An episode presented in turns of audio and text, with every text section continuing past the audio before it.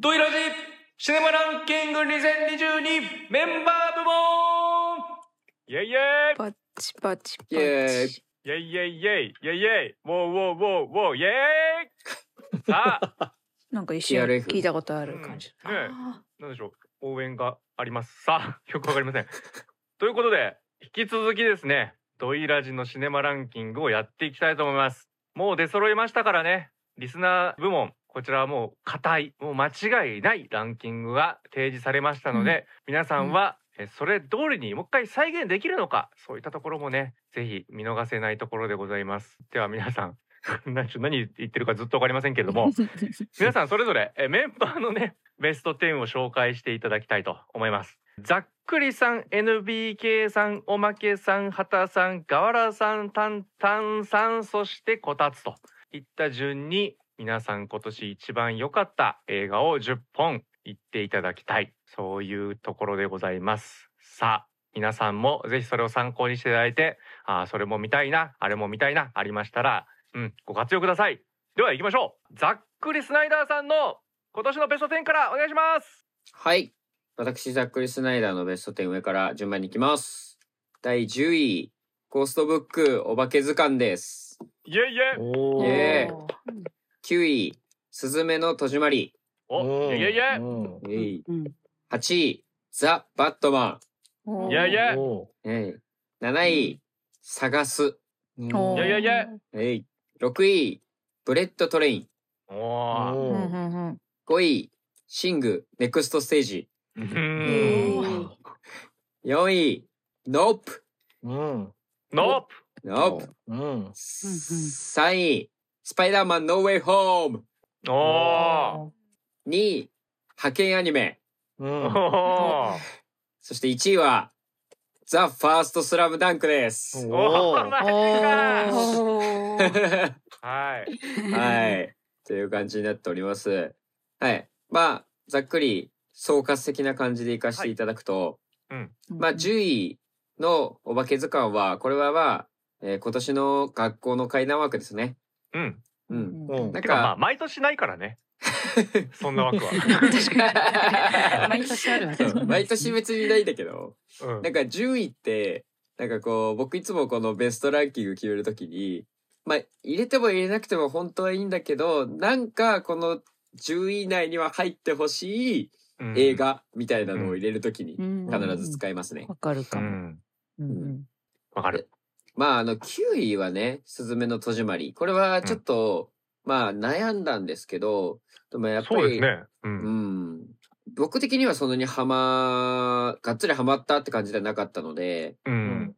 言ってましたもんね。そうですね。ちょっと、ここは悩みどころでしたが、でも、やはり、新海誠は、まあ、好きな部類では僕はあるので、まあうん、今後のことも考えたら、まあ、ベスト10には入れとかないとかなっていう感じの9位です。うん面白いね応援枠。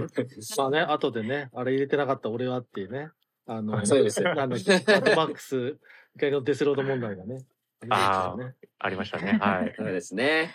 はい。で、8位のザ・バットマンは、これはやっぱり、あのー好きな絵ですね。やっぱり。うんうん。あのーやっぱ逆さバットマン？高速の逆さバットマンは、あそこはもうなんか、映画を見てる感じしましたね。うんはい。そんな感じで、いい雰囲気だと思います。うんはい。7位の探す。まあこれも、もうちょっとあの、8、9位とかそこら辺でも良かったんですけど、まあなんか内容的に結構、こう、日本映画の強みみたいなものが、まあある種詰まってるような作品でもあったかなとは思うので、うんちょっと順位を押し上げました。うんうんうんうん。まあ僕は、なんだろうな。もう一回見ることはないだろうけど、でもそれでもなんか、いろいろ思わされる映画だったなっていうふうに思いました。うんうん。うん。はい。で、6位のブレットトレイン。ね。僕これ実は劇場で3回見てるんで。おおええー、そう聞いてないよそんなこ知らなかった。そうなの？そんなにそうなんですよ。楽しいんだね。おうん。うん。まず自分で見て楽しみ。で、ドイラジやってその後に家族を連れて行き、うんで友人も連れて行き。おお好きだね好きだね布教活動おそうなんですよ。もうね、もうそう、布教したいぐらいのその、やっぱ、エンタメのね、面白みみたいなものが詰まってたんじゃないかなっていうふうに思います。はい。5位は、これは元気枠ですね。うんうんううんん。あやっぱわかるやっぱね、シングを見るとね、やっぱこう、パワーが湧きますね。うん。うんなんか、そういう力がイルミネーション、アニメーションにはありますう。ん。うんうん。ね。もうちょっと僕的には稲葉さんの力強い歌声聞きたかったですけど、うんうん。おまあ、でも、よかったでしょう、全体的に。うん。あの、推しのね、くそ、名前忘れちゃった。ハリネズミの子なんだっけ。ロジアッシュ。あじゃないやアッシュだアッシュうんうんアッシュアッシュもね、たくさん頑張ってくれてたので、うん。そこがもう高評価ポイントです。うんうんアッシュが推しなんですね はい。で、4位のノープ。うん。IMAX で見ました。うん。はい。はいおーあのーこれはね、まあ、多分、何人か入れるだろうということで僕はちょっと控えめに行きますけど、あの、でも僕結構これ、もうちょっと若い時に見たら、トラウマ映画になってた気がします。あらおあの、ぱチンパンジーのシーンで呼吸が止まりました。チンパンジ超怖かったです。ー。はいはいはいはいーやっぱ怖いんだな音とかも、もう絵絵も含めて、はいはへー普通にホラーとしての力強さがあったかなとい。うん。思いますし、まあ、うんジョーダン・ピール最高っていうことで。うん。はいでね、3位、いや、まさかね、スパイダーマンを3位に入れるとはね、思いませんでした、僕も。おもっと上だってもっことね。と上かと思うんった本当は1位にしてたんですよ。あおーうん。あのー多分、8月、9月ぐらいまでは多分1位だったと思うんですよ。うんあ。あ、なるほど。うんそこまではちゃんとキープしたのね。そうですよ。やっぱ下半期の追い上げですよね。うん。まあねその上にこの2つが来てしまったといううん。話です。でもやっぱりノーウェイホームは最高ということで、うん。うん。ね、僕の大好きなね、アメスパ2の回収もしてくれて、もう僕は満足なので、うん。まあ、とりあえず今年は3位ということで、心の中では1位みたいな感じです。うん。はい。うん。で、2位の派遣アニメ。うん。うん。うん。あのーちょっと近すぎる。話が近すぎる。あ、自分と。うん。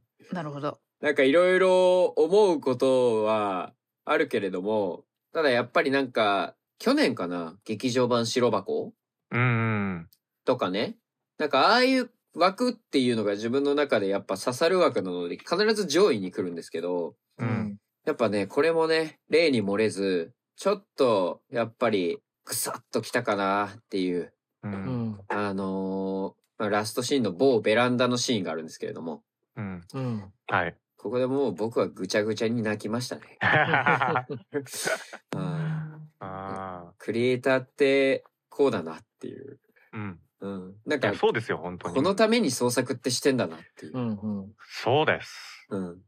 なんか、もうそれを忘れちゃいけないなっていう強く僕の心の中に刻んだ作品でした。いい。うん。はい。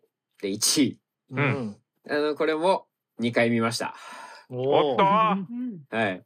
1回見て、もう、なんだ？なんなんだ？なんなんだって。あの、いや初見、最初1回見たとき、僕は、スラムダンク世代でも何でもないので、うん。原作も全く読んでなければアニメも見てないし、ただなんとなく、スラダンのことっていうのはやっぱり話題としてね、まあ、世間一般常識みたいな感じで上がってくるので、はいはい。なんとなく入ってはいたんですけど、まあ、あの、どうやら三能戦をやるらしいな、みたいな、そういうこととかも含めて。うん。うん。うんううんなんかそれなんで見に行って、まあ、まんまに、見事に、まあ、ガチッときたなと。う。うんん。これは本当に、ちゃんと映画じゃないかって。うん。うん。こんなに何も情報知らない状態で見て、こんなアニメ映画として完璧な作品あんのかっていう。う。うんうん井上武彦、あなたまだトップですかみたいな。やっぱそれぐらいの力強さがこの作品にはありましたね。で、もうそんなことを思って、すぐ見に行った2回目 IMAX。お鑑賞アイマックス。うん。IMAX で見ました。もうね、最後のね、45秒、うん。こ後半う戦、んうん。ずっと呼吸を止めていました。あ、心配、弟子。心配ですし。何ですか？あれ。あの、もう僕はね、なんか、おおまあ、かなり面白かったけど、まあ、そんぐらいの映画だろうな、みたいなところで、うん止まってたんですよ。後半戦入る前までは。うんう。んそ。したら後半戦入ってきて、うん音が止まり出して、うん。あん映像がこう速くなり出して、うん。あなんか動きが速くなって高速になって、うんここから、あ、あ、音声、あの、ラジオなんで、これは喋ってください。無音になっちゃダメですよもうになっちゃうと、ちょっと事故になっちゃうね。そうですね。あれはね、多分、あの、アニメーションができるあ限界到達点だと、僕はもう思思うぐらいの、おうん、それぐらいの表現でしたね。もう映画史に残ると思います。ー。はい。はい。はい。スラダン最高ということです。ありがとうございましたでダックリスナイダーさんのベスト10でした。ます。じゃあ続いて NBK さんのベスト10お願いします。じゃあ NBK の2022年映画ベスト10発表します。はい。第10位、ザ・バットマン。うん。うん。9位、ヘルドックス。おうん。おう8位、ブレット・トレイン。うんう。ん。うんうん7位、ブラックパンサー・ワカンダ・フォーエバうん。あー。6位、ノープ。うん。あ。うん。5位、エルビス。おお。おおおお4位、魚の子。ベスト3、うん。ザ・ファースト・スラムダンク。きたベスト2、カモンカモン。うん。ベスト1、グリーンナイトおお。なるほど。ええです。はいはい。はい。で、えっと、10位のザ・バットマンなんですけど、えー見た時はもう今年ベストみたいなことを言ってたと思うんですけど、あとは。その後うん追い上げもいろいろあり、うん。もう DVD も買って、劇場にも2回やっぱ行ったのかな。お だけど、ちょっともうギリギリ10位みたいな感じになってしまいました。えはい。いろいろ、いろいろ良かったです。うん。はい。で、9位のヘルドッグスはなんか、なんかよくわかんないけど、とても好き。うん。いやいや、すごいいい、うんいい映画でしょ。うん。いい映画でしたよ。うんいい映画格闘技も良かったですし、いや、岡田くんすごいなって思って、ちょっとグッズを買ってしまったぐらい。グッズって何？ええグッズ何買ったんですか？なんなんだろう、キーホルダーみたいなやつを買いましたね。へえなんかあの、首の、首の、なんか、何かです。はい首の何か首のなんか、ななんていうんですか、家紋じゃないですけど。なん。かそういうはい。モチーフのなんかキーホルダー。はい。うんうん。8位、ブレットトレイン。もうこれはもう、ドイラジでもやりましたけど、すごい楽しかったです。はい。うん。うんもう音楽もいいし、もうノリもいいし、キャッハーとなる映画ですね。うんはいうん。上を向いて歩こ 7位、ブラックパンサー、ワガンダ・フォーエバう。うんんー。。あの、もう、圧倒されましたね。う。うんん。うんやっぱちょっといろいろあったんでどうなることかと思ったんですけどちょっとやっぱりもともとのストーリーとは変えなきゃいけないこともあって無理やりな感じもちょっとうん。なきにしもあらずなんですけどそれでもやっぱ私は好きだし、一作目ももちろんすごい好きだったんで今後もブラックパンサーを応援していきたいなと思ってます。うん。で6位ノープ、えーこちらはあのー IMAX では見てないんですけどやっぱすごい劇場体験という感じですよね。うんうんとても怖かったですし、でもなんか見たことないようなものも見れたしうん。これも良かったですね。うん。で5位エルビス。これはもうあまり見てる人いないのかなと思ってあの先ほどのリスナーのベストでも30位ぐらいうん。だったうんですかね。うんまあでも30位入ってて今回は結構いい。30位入って見てるってことなんですよ。結構いいい ね。いなと思ったんですけどはいやっぱバズ・ラーマン監督、全開って感じだったんですけどすごい楽しくて、音楽も良くてとても良かったです、えー4位の「魚の子」こちらはもうほんわかしててとても とてもいいしか今日言ってない気がするんだけどそういうもんですよ語彙力がないですね。えー、もうさかなクンをのんさんがやるってんと思ったんですけどもうのんのんさん以外にできないんじゃないかさかなクンはできないですねう。ん。思いましたね。うんうん。あと親友役のひよがちょっと甥っ子に似てるねって母と話しながら見てて レンタルで配信開始されたんで甥っ子たちに見せたんですけど、あの次の日追い川をいっぱい捕まえてきました。影響されたのに。はい。えー、3位、ザ・ファースト・スラムダンク。こちら私は、あの、同世世代ま、真ん中の世代なんですけど、うんうんうんもちろん原作ももともと読んでいて、えー、とアニメも見ててで最初は別にあのしばらく経ってから見に行けばいいかなと思ってたんですけど、まあ、とにかく初日に見見たいって当日に思い立って見に行って衝撃を受けました。うん。で漫画を全巻買いました。買い直したすごい。昔持ってて手放したのに買買いましたね。今めっちゃ売れてそうだな。めっちゃそういう人多そうですよね。ううんうん。えー、2位カモンカモン、これこれもドイラジで多分お話ししたと思うんですけど、まああのとても身に染みる話で、うん。あのやっぱ老いとの関係みたいなところにグッと来てしまったなって思います。うん。1位グリーンナイト、うん。うん、これはもう自分のもう好みに合致してしまった映画ということで。なるほど。1位にしました。音楽いい出会いですね。衣装うんうん。すべて良かった。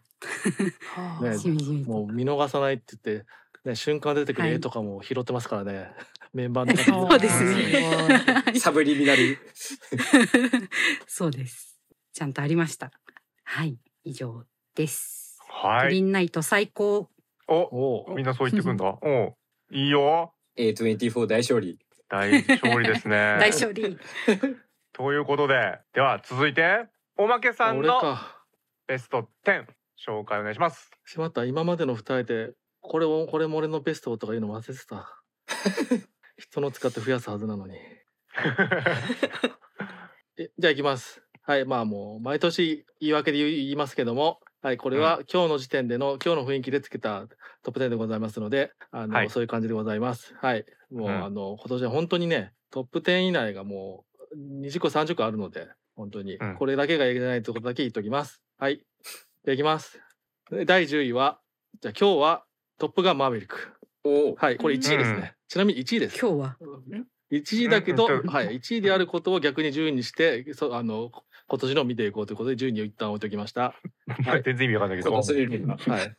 そう。まあまあだからこれはあれですね。やっぱりあのマットマックス、イカロンデスロードやらパラサイトやらと一緒で、これ、うんこれ入れとかなかったらちょっと危ねえなと後から見た後と思うので、うんはい。1位でもいいし10位でもいいということで、はい。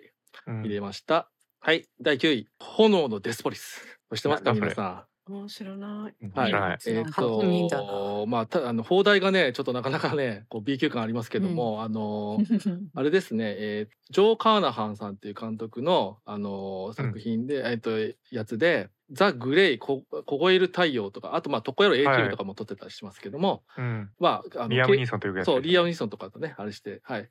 警察、なんか、あの、どっか、田舎町の警察で、あの、一人、あの、交流したんですけど、あの、そ、そいつがなんか狙われてるらしくって、あの、そいつを殺しに、あの、いろんな人が来て、せせ警察中が一晩大変なことになるという。で、警察とそういう奴らとの、とあの、やりとりもあったりとかしてっていう、一夜ものでございますね。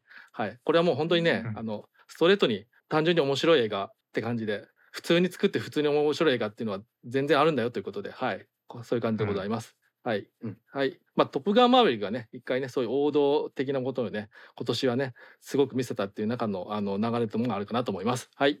うん次、8位。あのこととセント・フランシスです。なんだよ、それ。おかしいだろ。はい。はい。順位ずれてる。はい。もう、もうもう今年もこういう方法で増やしていきます。はい。えー、ということで、まあ、あのこととかは結構反則だ。増え、あの、あれかな、リスナーランキングでもちょっとなかあったかな、とか思いますけども、はい、あの、まあ、どっちもですね、えっ、と、ちょっと、えー中絶とかを取り扱った、えー映画になっておりますけれども、まあ、セイント・フランシスはその中で、あの、まあ、現代の話ですけども、えっ、と、いろいろ、えっ、と、レズビアンカップルの、えっ、と、子供の、えーシッターさんとして主人公が行くんですけど、そういう中で、そういう、あの、いろんな人たちと出会っていく中で、自分がどう生きていくかっていうところ、あの、まあ、結構こう、ずっとモラトリアムな感じの30代の女性の話なんですけども、ということとなが流れがあって、で、まあ、ちょっと中絶自分もした上で、なんかいろいろあるという感じで、はい。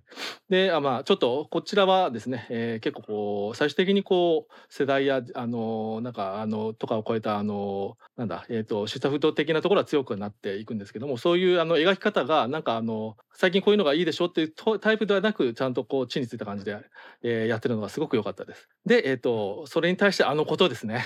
はい、こちらはですね、あまあ、60年代のあのフランスがあの中絶が違法だった頃の話ですけどももうもう一人で何とかするしかないみたいなところで、えっ、ともう孤軍紛争するんですけどもまあなかなかきつい映画であれなんですけども、えーうん。これはこれであのまあね作家さん本人のあの今年ノーベル文学賞を受賞したんですかねの、えー、と体験をもとにしたってところでものすごい強度のあのしかもそれを映像化するにもなんかすごく適切な形でやっておりましてなかなかこう、えーきついシーンもたくさんあるんですけどたくさんというかいくつかあるんですけどもはいうん。素晴らしかったですね、そういうところで。強度がすごい強度でした。うん。はい、ということでこの2つをセットで見るとバランス取れるなということではいあげました。はいうん。次。7位。こちらあみこと魚の子、うん。はい。えーっと こちらはあの まあねあのまあどっちもなかなかこう、えー結構こういろいろあの抱えて、えー抱えてというかあのなんだろう、えーっと人となかなかこうコミュニケーション取っていくのにこうあのなかなか難しかったりするような時期とかあのそういう人あの子供の頃とかあるんですけどもそういうものを2つと2つ二つともあのあると思うんですねどちらの作品も。その上でこちらもやっぱりなんかよ、えー、と陰と陽の関係ですごくあの背中合わせにすごく映ったんですね2ヶ月ぐらい違いのあの上映でしたけども、うんそういう点でこの2つを、えー選びました。はい、うんということでございます。はい、こちらアミカもうラストが最高ですねラストカットが。はいうんうんはい、次6位。はい、こちらが派遣アニメとメタモルフォーゼの縁側でございます。はい。まあ、派遣アニメはもうあのドリアジでもやりましたってたくさん話したのでもうもうすごい素晴らしいなと思います。でそれに対してあのこちら派遣アニメはあの作り手側の話でしたけどもほぼ同じ時期頃にあのね受け手側のファン目線のお互側の、えー、と目線で、えー、といろいろ描けるものとしてメタルフォーゼの映画がありましてもうもうそれ本当にあのもう尊くすごく救われた気持ちになりました。ということでこの2作を合わせてみたのが良かったです。はい。じゃあ第5位。アンネ・フランクと旅する日記。はい。うん、アニメ映画で、えーアンネ・フランクの日記がありますけども、えーアンネ・フランクの日記をやるんではなくてそこからあのアンネがあの、えー、と手紙を書いていた体のあの女の子がいるんですけどもその子があの実在化してアンネの軌跡をたどりながら、えー今現在の、えー、と人たちとの交流も深ま深めるということでえーフィクションとなんか現実とのこのそしてあの今と過去とのこの接続の仕方がすごく面白いなと新しいなという感じであのとても興味深くすごく響きました。はい、よかったら見てください。はい、4位、えーこちらがブルーバイユーという映画になります。うん。はい、えっ、とこちらあのなかなか見てる方は少ないかなと思うんですけども、まあ、アメリカ映画であのジャスティン・チョンさんという、まあ、あの俳優でありこれとかで監督初めてなのかな？方で、えー、と韓国系のアメリカ人の方ですね。が、えー、と主演もして、えー、と脚本監督を取ったという感じで,、えー、とで共演あの奥様役をですね、えー、とアリシャ・ビガンデルさんがえーやっております。であの養子縁組の話とかになってくるんですけど移民問題がかかってきまして主人公がですねあのいろんな手違いで強制送還あのされてしまいそうになるってところでいろいろ問題が出てくるってところですね。はいあのまあここもこれも意外とシンプルなドラマなんですけどあのでもう展開も分かりやすいんですけども最後の最後のシーンですね最後の最後のシーンのとあるなんか走るシーンでですねもうあの死にそうになりましたね。あのなんかもうおえつ漏れがまくりみたいな感じで、はい、あのーすなんかもうすごいぐちゃぐちゃになりました。はい、今年一ぐちゃぐちゃになりました。はい、はい、3位はファーストスラムダンクでございます。はい、これはもうあのやばいですね。あの井上武彦神ということで、はい、これはもうアニメとか漫画とかを超えてあのすごいですね。映画としてもすごいものを作ったと思います。はい。で2位ですね。2位は聖なる証でございます。こちらあのドイラジでたくさん話していますのでどういうことが響いたかもめちゃくちゃ喋ってますので聞いてください。はい。で第1位。第1位はスパイダーマンノーウェイホームにございます。はい、私ははい。かあのこちらを1位にしております。ダックイクの違って、はい、なぜかというと、こちらは本当の本当に死ぬかと思いました。あるシーンで、あのつか死にました。こんなこと起こるのかと、もうもう意味が分かんなかったです。ということを経験したので、こんな経験はでまあ多分なかなか一生のうちできないということで。この経験の強さで1位にしましたということでございました。ありがとうございます。はい、はいということでねざっくりさんが果たせなかった1位をなんか意外にもおまけさんがやるというねやったははいすごいことが起きてました さあ続いて畑さんのベスト10お願いしますはい。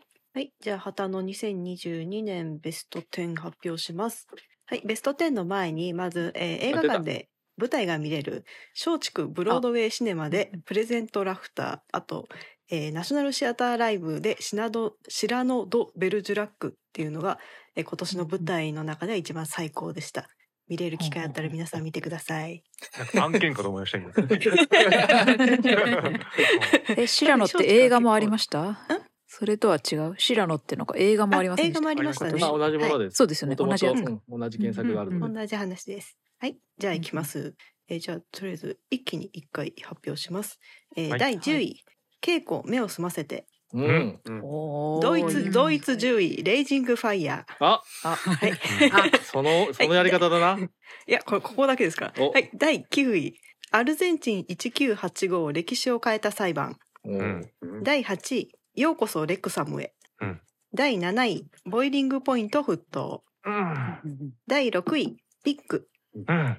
第5位、スーパー30アーナンド先生の教室。おーうんサーティンか。えー第4位、ルイス・ウェイン生涯愛した妻と猫。第3位、RRR。イエーイ第2位、カモンカモン。うん。第1位、アフターヤン。です。おーまあ当然入ってきますね。謎ダンス えーで、第10位の稽古目を澄ませては、あの、急げ映画館で散々喋ってますので、そちら聞いてください。うんレイジングファイヤーはあのドニー・イエンと爆発が絡んでる映画が面白くないわけはないんですけど順位を決めた時に 入れるとこはないなと思って10位にねじ込みました。枠がはいこれはいい映画なんでね、見てください。はい、第9位のアルゼンチン1985歴史を変えた裁判は Amazon オリジナルの配信映画です。で今年の新作なんですけど、えー1985年にアルゼンチンで実際に行われた軍事政権ですね軍事独立政権に対する裁判っていう、まあ、政権を訴えた裁判ですね。っていうのを描いてるすごく渋くていい映画です。うん。なんていうかあの司法がちゃんと動いてるって素晴らしいなっていうのをこう実感できるいい映画なので、うん。これいつでも見れるので見てください。第8位の「ようこそレクサムへ」はディズニープラスで配信されているドドキュメンタリー。全18話です。ええ。うん？おー人気者では今これドキュメンタリー映画1映画なのか本として。これガーラ方式だもん。そうだそうだ。ガーラ方式計算します。が。そうだはいあこれイギリスのウェールズっていうところのですね西側の地域なんですけど、そこにいるすごい弱小のサッカーチームをライアン・レイノルズとあともう一人すいません今名前が出てこない俳優さんがですね買収してでその一番下の方のリーグでなんとか生きてるそのチームをどう立て直すかで地域の人たちにどう貢献するかっていうのをこうドキュメンタリーで追ってるんですけどさ全くサッカーに興味がない私がですねライアン・レイノルズ目当てで見て、で最後の方にはあの頼むから勝ってくれって言いながら泣くっていう素晴らしいドキュメンタリーです。元気がない時におすすめします。第7位のボイリングポイントもドイラジでいっぱい喋りましたので、はい、そちら聞いてください。うん。俺も。第 6, 俺も。第6位のピックは、えっ、と、ニコラス・ケイジがうん豚ちゃんをですね、取り返しに行くっていう、あの、映画なんですけれど、私は普通に豚を取り戻すために暴力を振るう映画だと思って見に行ったんですけ みんなど、思ってた。違う違うんですか？そう違うんですか？うん暴力で解決だって思ってたら、なんと暴力一切使わない料理映画でした。うん。最高。え？ーそうなの？えー料理映画です。本当に。そうなんですか？もう孫うことなき料理映画です。あの料理のタイトル出てくるんですよ。パートが3つぐらいに分かれてて。ええそうこの？パなの。えートはこの料理って で料理を食べ心が現れるっていう そうなんだ。思っても見なかった映画なんですけどすごく撮影も良くてですね演技も素晴らしくてこれ見れる機会あれば皆さんどうぞ見てください。おもろ。なんか俺のベスト、俺のベストも。あなんか言ってるなニコラス・ケイジがですね いつもなんか爆発とかでわーって言ってる感じとは真逆のすごく抑えた演技が素晴らしいだから。逆点取ってんだけどね。そこを企画性としては。うん、そうだこの人こういう演技できる人だったってこう思い出す感じのやつでしたね。うんはい、えー、第5位スーパーサーティーアーナンド先生の教室ですが、うん。まあ、これも散々ドイラジで喋りまして、うんアーナンド先生、うん最高だなっていうことで、はい、皆さん見てください。今年のね、先先生ね。うん、先生。えー、第4位ルイス・ウェイン生涯愛した妻と猫はえっ、と、ベネディクト・カンバーバッチがルイス・ウェインっていう実在した画家の役をやるっていう映画ですが、うんこれはなんていうかあのルイス・ウェインさんちょっと精神を病んでどんどん描いていく猫の絵が変わっていくっていうのが結構有名な方なんですけど、その最終的にその晩年の頃描いてた絵はなんでこういう絵だったんだろうっていうのをその監督がある映像だけで表現するのがあるんですけど、うん。あそれにすごく感動しましてあなるほどなっていうなんかこう生命エネルギー的なそういう話かとかってこういろいろ考えるとなんか感動しまして。あとまあ、うん。ルイス・ウェインさんが劇中であの喋る地球で生きていくのはなんでこんなに難しいんだっていうシーンがあるんですけど もうあまりに自分に突き刺さりすぎて大号泣しまして うん 本当そうやねっつってその後はあのずっと1時間以上泣き続けるっていう映画体験をしました。これもいい映画でした。はい。えー第3位の RRR は、まあ、元気が出るインド映画です。うんこれは普通にあの見た方がいいです。なんか聞くよりみんなあの多分最高ってあの叫ぶことしか言わないと思うんで 見た人そうそうそうのところもそんなもんなかったですね。でもまあ見るとわかるんですよ。だからそれしか言えなくなるというか、だからすごい良かったっていう風にしか言えなくなっちゃういい映画でしたね。なんか力があって。はい。で第2位がカモンカモン、第1位がアフターヤンですけど、これはえっとカモンカモンがマイルク・ミルズ監督でアフターヤンがココナダ監督っていう監督さんが撮ってらっしゃるんですがこの2人が私はすごく好きだったので、新作を見て、あやっぱり本当に好きだなっていうのがこう確認できる今年はいい年でした。うん、そっか、二つもあって。マイク・ミルズ監督はあの編集がすごい好きなんですけどなんていうかこう軽やかになるんですよねいろんな重たい話をあの人たち劇中の人はしてるんですけどんすごい軽やかな編集をしてくれるので見ててすごく楽でそれなのになんかこうキャラクターの感情とかが染み入ってくる感じがしてすごく好きなのでカモンカモンもなんかやっぱりいいなーってじんわりしました。アフターヤンの方は、えっとなんていうか人の描き方というか人とか人生をどう描くかっていうことに対してものすごくちゃんと考えてる人だなと感じるんですけど前作の「コロンバス」もすごく好きだったんですけど、ちょっとアフターヤンはあのあんまり言いようがないというか私ちょっと変に突き刺さりすぎて頭おかしくなっちゃって なんかあ衝動的にベランダから飛び降りてしまいそうみたいな おすごいあのなんか感情がうわーって なっちゃったんですね、うん。なんかそういう点ではちょっと怖くてなかなか見返せない映画ではあるんですけど。映画の当時ではねとても静かですけどね。いや本当にうん。とても静かで、こう心がはーってなるやつなんですけど、うん。まあいろいろなんか突き刺さりすぎてしまって、うん。パニックを起こした映画でした、でもすごく好えきです、うん。うん。はい。そういうなんか好きな監督の映画はやっぱりいいなっていう2022年でした。はい、うん、ありがとうございます。では続いてガーラさんのベスト10です。お願いします。はい。えっ、と、ガールのベスト10はめちゃくちゃですね、今年。はい。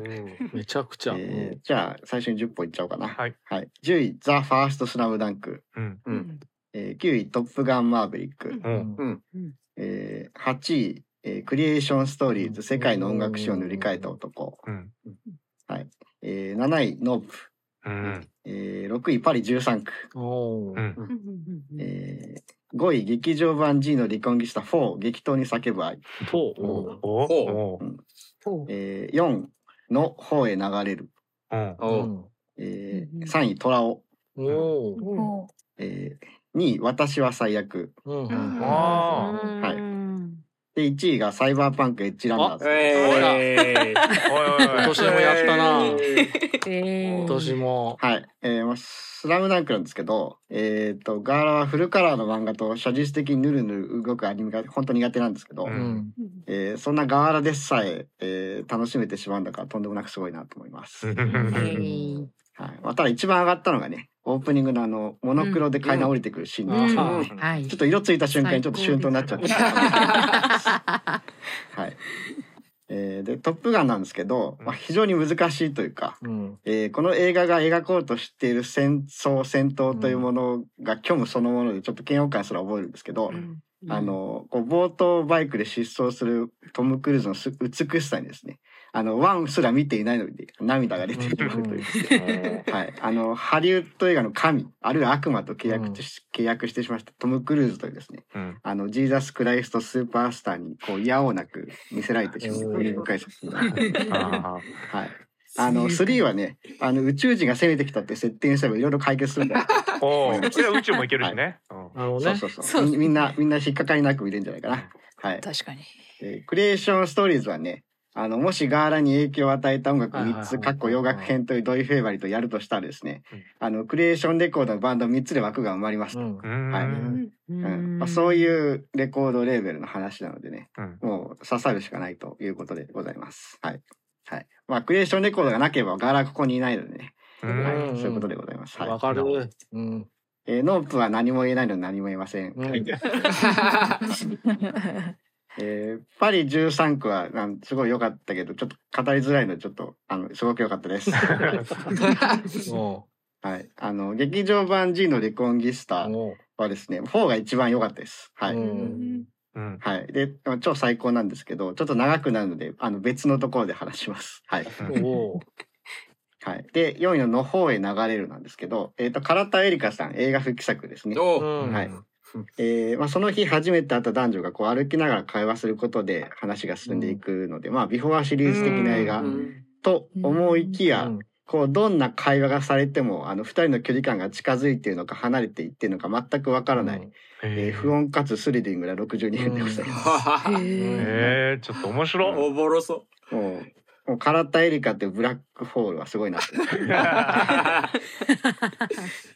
はい、さらに虎尾なんですけど、えー、虎尾主人公の名前です。はい、西村虎尾さんという老人なんですけれども、うんはい。で、えっ、とまあ東京の大学生の佳代子さんっていう女の人が、えー卒論の研究でおこん訪れた金沢でこう自分が研究対象としている植物が絡む未解決殺人事件があったことを知りますと。うんはいうんで、えー、とその事件に興味を持った佳代子はその事件を担当してた元刑事の虎尾とこうひょんなことから知り合ってですねこう虎尾を半ばこう無理やり巻き込む形で事件の再捜査を始めるがというあらすじの映画なんですけれども、えー、とこの捜査対象となる殺人事件はこう金沢で実際に起こった事件で、うん。えー迷宮入りしてこう時効になってしまっていると。で西村虎尾さんはその事件を担当していた本当の元刑事なんですね。ええ。えはい。ええなので、まあ、当然演技素人なんで、こう撮影の時はこう大枠の状況だけ決めて、こう、かや子役の俳優さんがこう会話でコントロールしながら虎尾さんのこう演技を引き出すという、えー非常に変わった手法で撮影してます。うん。で、元刑事という肩書きなんですけど、結構虎尾さん、こう、のんびりした、えー穏やかな雰囲気まとったおじいちゃんで、うんえーで、かよこさんの方はこう、同じようにこう、ぼんやりした雰囲気もありつつですね、こう、火がつくとものすごい行動力とか、あの、ふてぶてしさを見せる、こう、バディ感がね、えー素晴らしいなと思いました。うんはい。で、監督の方は CM ディレクターで、あの、撮影監督も普段 CM を、えー撮ってるカメラマンさんなので、こう、アイデア勝負だけの自主映画っていうだけじゃなくて、あの、非常にこう、撮影、えーによってですね、映画としての格が上がってて素晴らしいなと思いました。うんはいはい、で映画はこう最終的に、えー犯人と思われる人物に対してこうある種告発的なところまで踏み込んでいってすごいなっていうところもありまして、はい、でそのクライマックスだとこう穏やかな雰囲気から一転して元刑事としてこう厳しい雰囲気をまとうですね、えー西村虎さんが俳優になった瞬間も捉えていてすごくそこがすごいなと思いました。うん。はい。はい。まあ、どっかで見れたら見てください。はいで私は最悪はこう何者かになりたいけど何にもなれないこう中ぶらりの人生の中であのもうその中で発生するこう時折輝く瞬間をちょっといくつか切り取っていてそこにちょっとどうしようもなく胸をつかまれてしまいました。はい、でもその輝きが失われた後にこうその思い出にこうすがるように手を出したらこう腐った匂いがするよねという皮肉もピリッと聞いててねそこも食らっちゃいましたね。でこうパートナーとの関係性に問題を抱えている男女がこうある夜出会ってこういい雰囲気になってこうイチャイチャしつつもあの決定的なことは起こらずにもうこれって浮気じゃないよねみたいな雰囲気であの朝別れるシーンがすごい印象的で、まあ、客観的に見ればこう浮気でしかないので あの最悪って言われても仕方ないことなんですけどうん。このその瞬間の2人の感情はあのその2人にとっては本当に本物なんだよねっていうのがこう映し出されててあの非常に素晴らしい映画だなと思いました。うんはいはい。で、サイバーパンクエッジランナーズは、えっ、と、ゲームサイバーパンク2077を原作とした、えーゲームの数ヶ月前の時期を訳シリーズとなります。はい。えーで、日本の、えートリガーという、えー会社が、えー制作してます。はい。で、まあ、トリガーなので、あの、ベースのクオリティが高いのはもちろんなんですけど、うんまあ、あの、ゲームの中で録版をしたっていうことでね、こう、ゲーム、そっくりそのままのロケーションがいくつも出てきてですね、この、えーゲームの舞台となる、あの、ナイトシティの地元民である側としてはですね、あの、非常に嬉しいなと思いました。地元民。地元だったんだ。はい。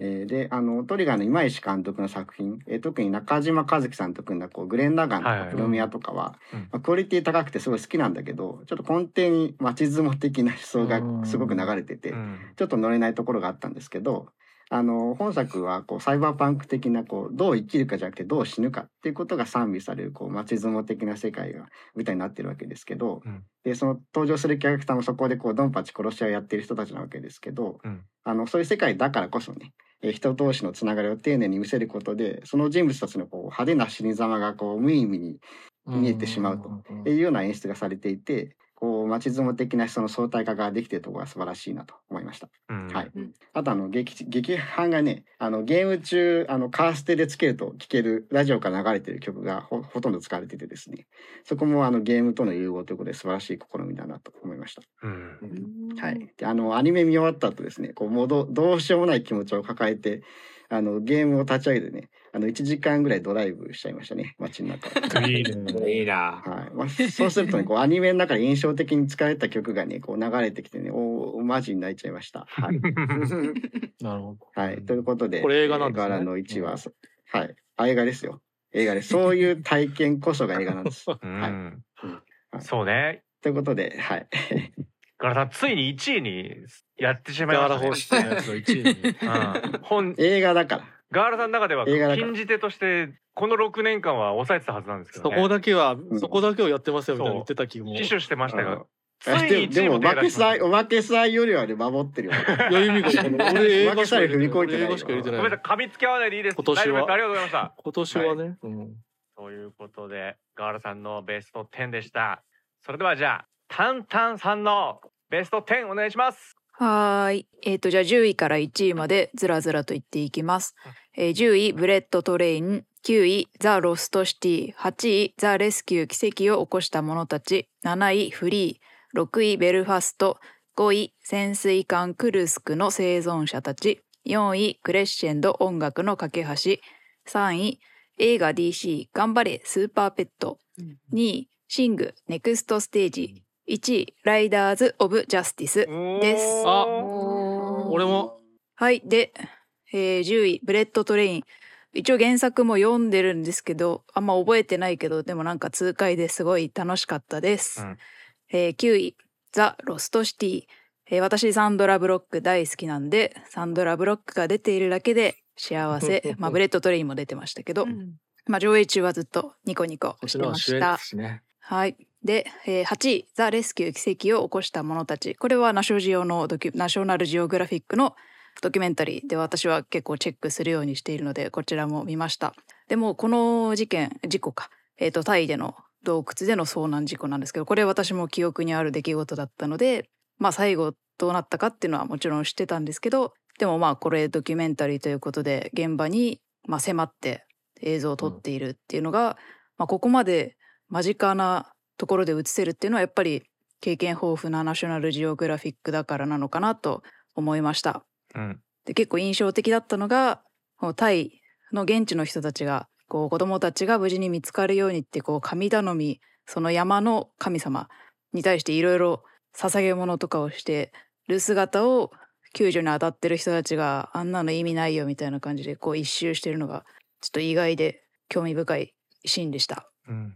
で、えー7位のフリーこれはドイラジでもうん扱った映画で、まあ、この映画を見て抱いた自分の感情を大事にしていきたいなと思いました。うんえー6位の「ベルファストは」まあ、少年の目から見える世界とあとその一方でテレビで映し出されたりあとは大人の言動とかを通してこう感じる現実とのギャップなんかうんうん。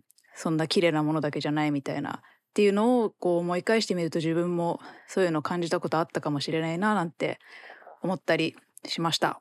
あとまあ今の時期まあいつでもどの時代でもあると思うんですが、まあ、今やっぱりウクライナの戦争がすごく取り上げニュースでもよく取り上げられているからなんかこういうふうに愛する故郷を離れなければいけない、離れたくないけど離れなきゃいけない人っていうのと一方でこう死んでしまうかもしれないけどでもここにいないたいあるいは動けないからいなきゃいけないみたいな人っていうのはまあ今特にいっぱいいたんだろうなみたいなのも感じつつな映画体験でした。で予告で何度もこうジュディ・デンチがこう「GO」って言ってるシーンがうんあって私それ何度も見てたんですけどこう改めて映画一本の映画の中でそのセリフ見るとなんかもうすごい心に響いたなという感じです。うんで、えーっと5位の潜水艦クルスクの生存者たち。これは、えーっとオールドガードにいたマティアス・スナールツさんと、えーレア・セドゥコリン・ファース出演でえ？結構キャストが豪華だ豪華だなっていう感じではい。全然知らんかった。映画で。あ本当です。かそうそう。これも私も全然史実なんですけど私知らなくて最後になったかっていうのも知らなくてなんかもうすごい結末に打ちひしがれてしまった映画でした。え劇場公開なんかねあこれうん。そうですね。あんまり大きくなかったかもしれないですけど、まあ、ロシアがの潜水艦が沈んでしまってでそれを他の、まあ、イギリスですかねコリン・ファースの率いる人たちが助けに行きましょうかってロシアに言うんだけどロシアはいや結構ですみたいな。この潜水艦には国家機密がたくさんあるから結構ですって言って結果たくさん人が死んでしまったみたいな出来事があって、まあ、それを描いた映画でそりゃ今こうなるわなみたいな感じで思ったりしました。うんはい。えーっと4位のクレッシェンド音楽の架け橋、これは私も完全なフィクションだと思ってたのでハッピーエンドの映画に違いないと思ってみんなでうんまあ敵対する地域の人同士だけどみんなで音楽を奏でて仲良くしましょうみたいなそういう映画かと思って見に行ったら、まあ、一応一部事実に基づいたみたいな話でああこんな映画だったの？みたいな気持ちになりました。でまあ音楽が持つその人をむつ結びつけることもできるっていう力もある一方で、そういうの別に全然響かない人ももちろんいてそれによる音楽の無力さみたいなのも同時にこの映画で味わったなという感覚になりました。うん。うん。えー第3位の映画 DC 頑張れスーパーペット。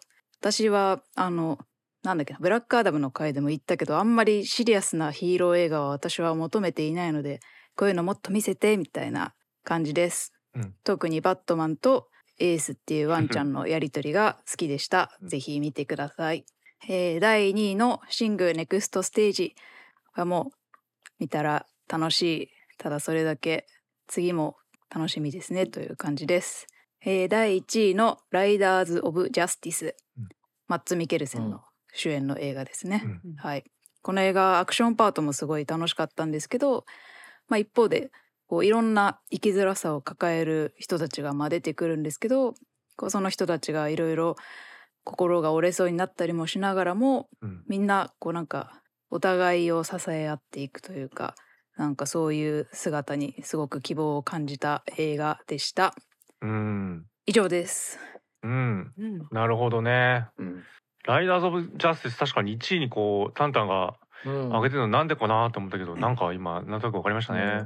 うん、ありがとうございまおまけのベストにも入ってます。はい。した。小木さん入ってないですよ。入ってないです。入ってないです。やめてください。あふれてました。いろいろ。クレッシェンドとかもおまけのベスト入ってたな。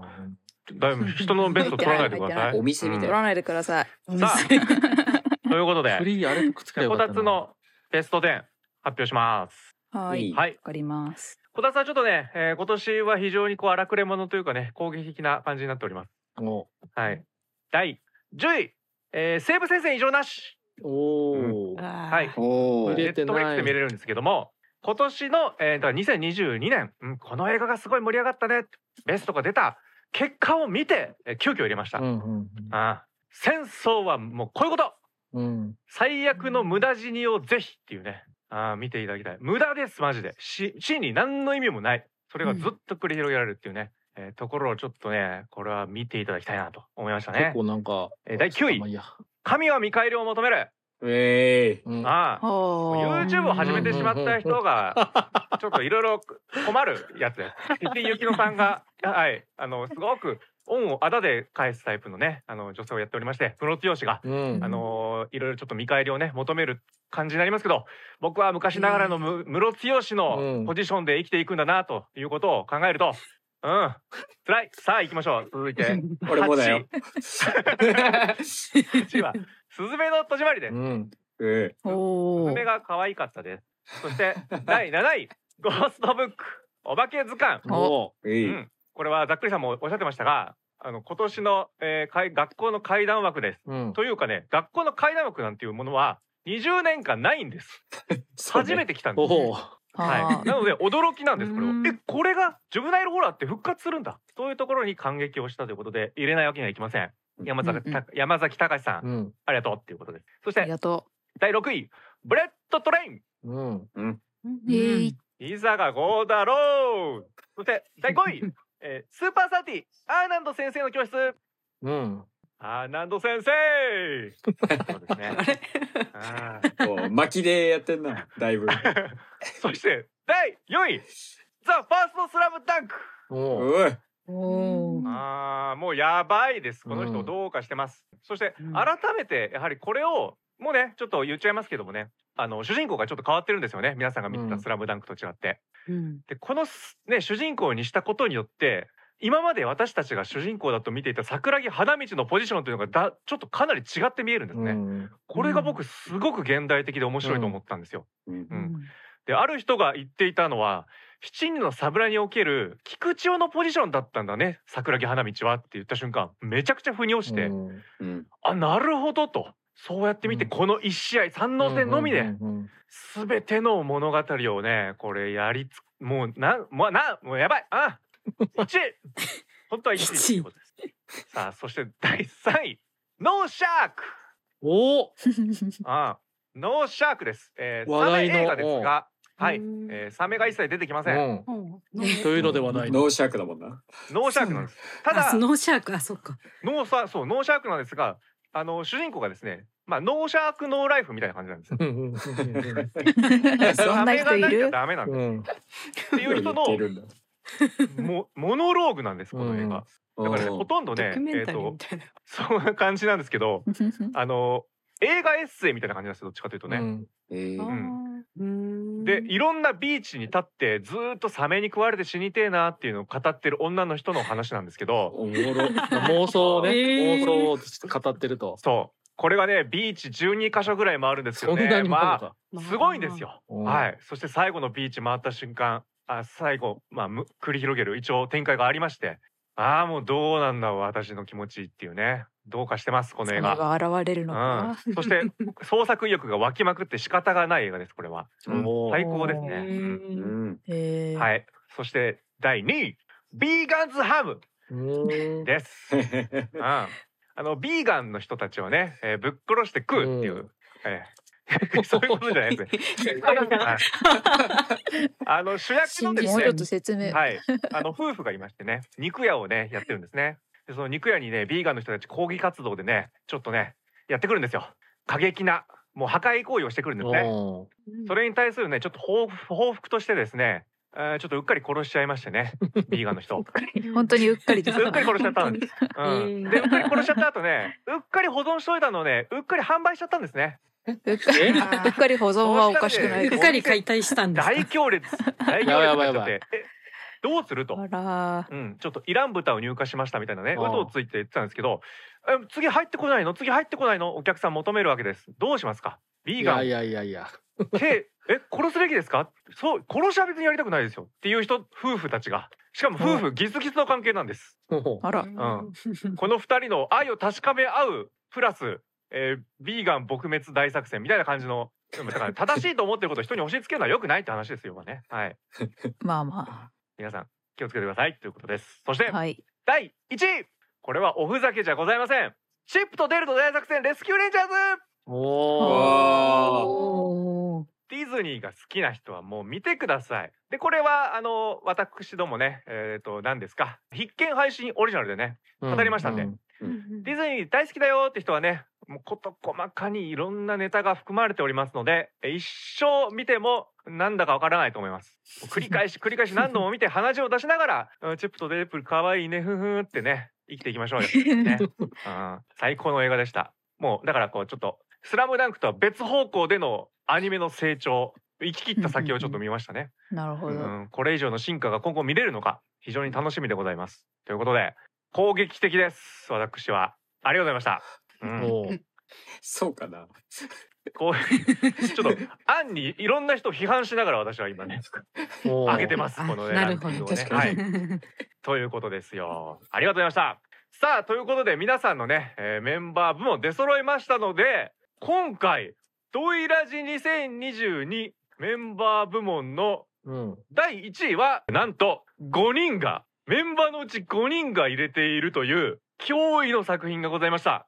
ザ・ファーストスラムダンクイエーイ。ダムダム。えーりょうちん。私は入れてなかった。ドアホーン。ダムダムド。アホウ こちらがねドイラジの、えー民意の反映された 1位と言っていいんじゃないでしょうか。うん、ありがとうございます。これでリスナー部門もメンバー部門もどちらも出揃えまして、この1位が違うというのは面白いですね。うんというところで、ありがとうございましたちなみに。次に次に多いのはブレットトレインですね。ブレットトレインも？あ順当そうですね。これも5人入れてますいい。よ。嬉しいです。う。うんん。ブレットトレインもみんな見てね。見てねう。ん。楽しいんだから。電車が走ったり、銃を撃ったりするよ。うん刀も出てくるしたり。刀も出てきたり。トーマスの話いっぱい出るよ。あ、トーマス出てくるから子供にもいいね。うん子供にもいいかな。R してやったからどうかな。ということで、もうプラレールに行く前に、うん、行ってください。ということで、ありがとうございました。今年もね、非常に盛りだくさん、芳醇な年でしたね、映画のね。うんうんいや本当にううんというわけで、えー次回はですね、もう、ドイラジがえー300回を迎えるということで、イベント続きになりますけれども、これからもぜひね、えードイラジもよろしくお願いします。そして映画の神様も、キネマの神様も、ドイラジをよろしくお願いします。といったところで、今年を終わりにしたいと思います。2022年ありがとうございました。ありがとうございました。ありがとうございましたあした。そして来年もよろしくお願いします。およろ願いします。しくお願いします。おす頼み、かしこみ、かしこみ。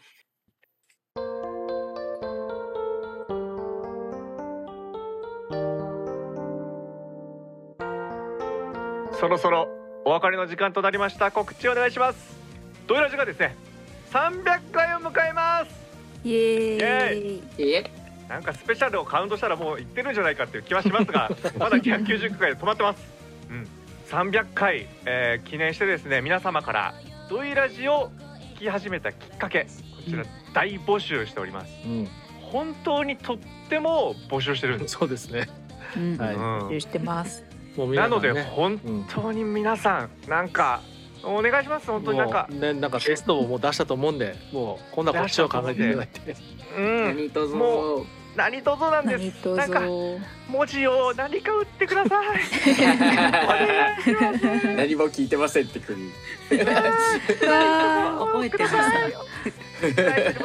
聞いてる。はい、待ってます。